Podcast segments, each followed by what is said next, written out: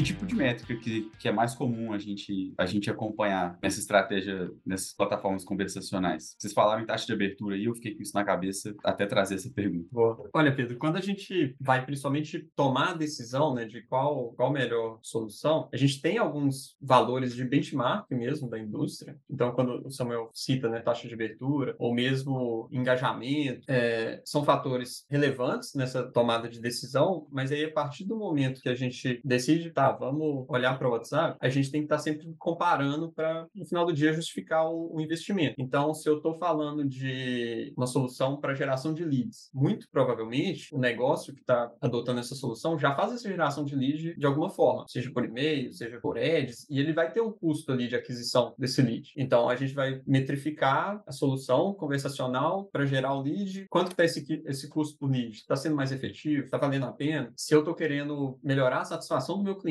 e talvez, quando a gente fala às vezes de um, de um chatbot de atendimento, muitas vezes a gente está falando também de redução de custo, que a gente diminui custo com headcount de call center, um time de atendimento que ficaria ali mobilizado para atender as demandas de todo mundo. Então, a gente pode comparar também né, esse custo da solução conversacional que vai estar tá atendendo, sem deixar de olhar a satisfação do cliente, porque não adianta nada também, né? Eu reduzir o meu time de call center se eu estou prejudicando, né? Proporcionando uma experiência desagradável para o meu cliente ali na ponta. Quantos de nós aqui já não interagimos com um chatbot extremamente frustrante? Mas é muito frustrante. E aí que tá, que às vezes a gente até já, já presenciou isso em algumas conversas, das pessoas terem até um certo preconceito, assim, um, certo, já um, um, pé atrás em relação a, a soluções de, de inteligência conversacional, assim, de bot. E aí aquela coisa que, tipo, a gente está julgando a ferramenta em si por como as pessoas estão aplicando ela. E o problema não é a tecnologia, né? O problema é as soluções que têm sido criadas a partir dela. Porque realmente, você vai ver no mercado, tem muitas soluções frustrantes. E, então, e aí, o que a gente tem conversado muito com os nossos, nossos parceiros também é a jornada do, do contato, desde o momento que ele é impactado pelo ponto de entrada nessa, nessa solução conversacional, o caminho que ele percorre dentro do bot, no caso, e o que, que, ele, o que, que ele faz ali. Então, por exemplo, o negócio veiculou um anúncio com um clique de WhatsApp e veiculou um anúncio A e B. Qual anúncio está performando melhor? Qual está tendo mais, mais cliques? E